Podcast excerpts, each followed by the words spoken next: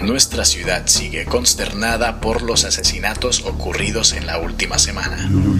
Las víctimas son adolescentes pertenecientes a varias de las familias más influyentes de Smilian. El cuerpo de Lina Barrero, hija de la presidenta de Industrias Logical, Angélica Tashak, fue encontrado el pasado viernes bajo uno de los arcos del Parque Doña Casilda.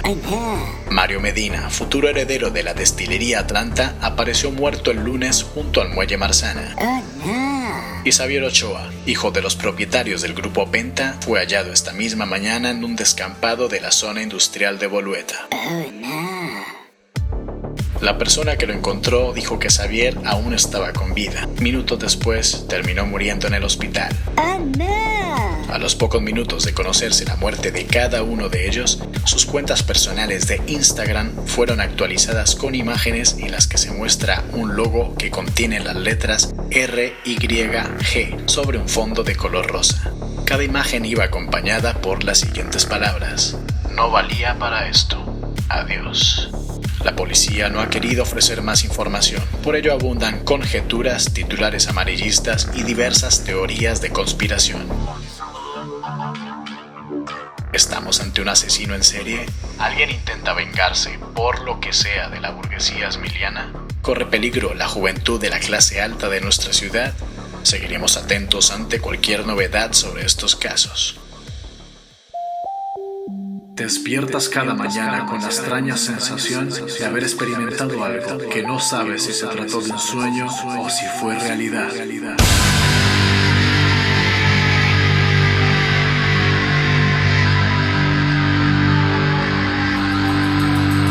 Enciendes tu móvil, consulta las redes sociales, saludas al mundo con una selfie la que enseñas una falsa sonrisa y tu taza favorita. Responde mensajes pendientes y encaras el día. En la calle la gente va de lado a lado con sus miradas pegadas a la gran pantalla. Nadie saluda, nadie se habla. Transcurre la tercera década del siglo XXI, el futuro ya hasta aquí te preguntas. ¿Dónde está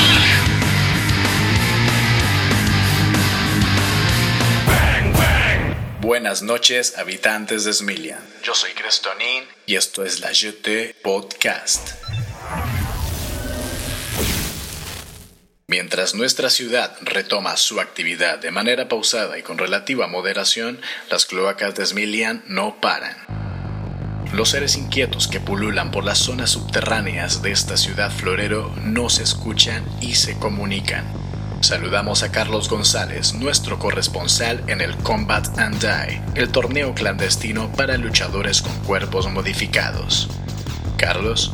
¿Qué pasa, Cristo? Efectivamente, anoche presenciamos las semifinales de esta tercera edición del Combat and Die. Furia Roja no podrá revalidar su título, ya que cayó en semifinales contra el mexicano Manco Cuchilla, quien le rebanó las piernas con el machete que lleva implantado en su brazo derecho. Después de dejarlo cojo, el Manco decapitó a Furia Roja, ganándose así su paso a la gran final. El otro finalista fue el dominicano Enano Torre, apoyado en sus extensiones corporales con los brazos elásticos con puños de acero y montado en un monociclo eléctrico. Logró derrotar al japonés Mamoto, el luchador de sumo que cuenta con su barriga cubierta de metal, espinas de fino acero sobre sus hombros y guantes que provocan descargas eléctricas. El gigante nipón nada pudo hacer ante el escurridizo Enano Torre, que lanzó golpes por doquier a su rival, logrando noquearlo a los seis minutos de haber empezado el combate.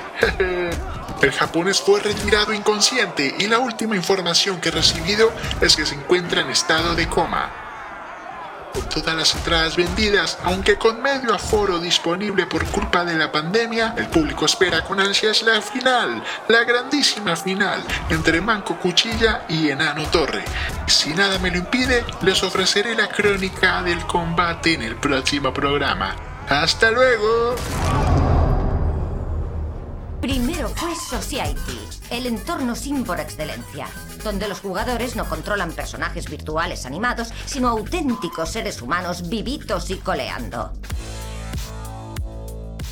Pintadas contra ADP en el distrito Salamanca. ¿Qué me dices? El partido de extrema, extrema, extrema derecha ADP, siglas de alitas de pollo, fue objeto de burla por parte del colectivo Provo En los alrededores del distrito donde ADP tiene su sede aparecieron carteles con imágenes de Ortega Bascal, presidente del partido, y de Santiago Smith, portavoz de ADP, manteniendo sexo con un par de gallinas junto a la frase Todo por la patria.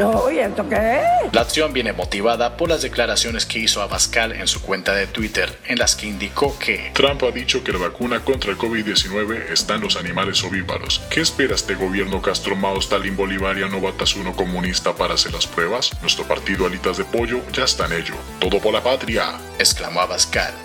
Las reacciones no se hicieron esperar e Internet se llenó de memes y comentarios contra la formación de extrema, extrema, extrema derecha.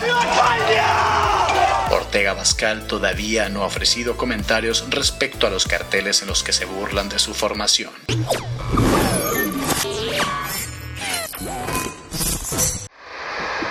Tal y como estaba previsto, la ley de emergencia establecida para el control de la natalidad entrará en vigor a partir del día 1 de este año. Ciudadanos entusiasmados forman colas en los centros de esterilización que estarán abiertos día y noche en los primeros momentos. Atención, gamers de. Sabemos que hay muchas almas solitarias ahí afuera. Seres confinados dentro del confinamiento, encerrados en su propio encierro, adictos y entregados en cuerpo y vida a los videojuegos. Para ustedes va dirigido el siguiente servicio. epal.gg Se trata de una web en la que gamers solitarios o con ganas de variar de compañía pueden alquilar a un compañero de juego. Madre mía, cómo está la vida. Lanzado en un principio para pagar por jugar con una e-girl, en el portal ya se pueden encontrar hombres que ceden sus servicios para jugar partidas. ¿Qué me dices? Por favor. Las tarifas van desde un euro hasta 20 euros y entre los videojuegos disponibles están League of Legends, Overwatch, Minecraft, Fortnite, entre otros. Usted también puede ofrecer sus servicios como acompañante de videojuegos y obtener ganancias mediante esta web. Es lamentable y es eh, lamentable.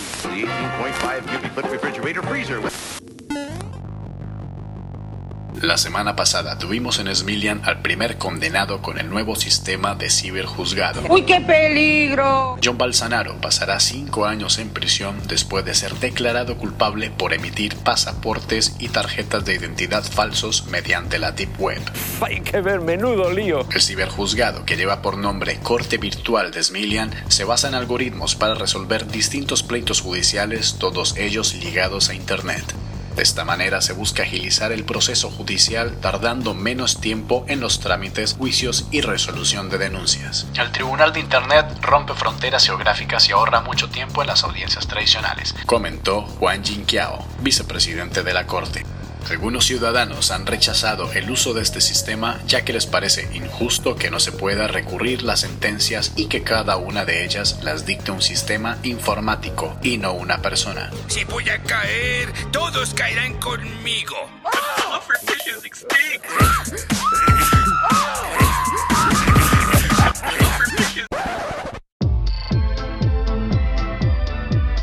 Nos ha llegado el siguiente mensaje de forma anónima, dirigido al cantante de rap Cleox479. Hey Cleo, ya que te tomas esto como una broma, veamos si haciéndola público se te cambia la cara. Mañana nos vemos a las 10 de la noche donde ya te indicamos. Si no apareces, empezaremos a publicar cada uno de los archivos que tenemos. Lleva lo que te pedimos. El mundo a veces da señales de haberse vuelto loco. ¡El que de Zorino! Y hasta aquí llega el programa de hoy. Recuerden que nos pueden seguir mediante Spotify, Apple Podcast y Google Podcast. El guion, la dirección y el diseño sonoro fue hecho por quien les habla, Crestonin. Muchas gracias por acompañarme y que sueñen con ovejas eléctricas. Hasta pronto. Podcast.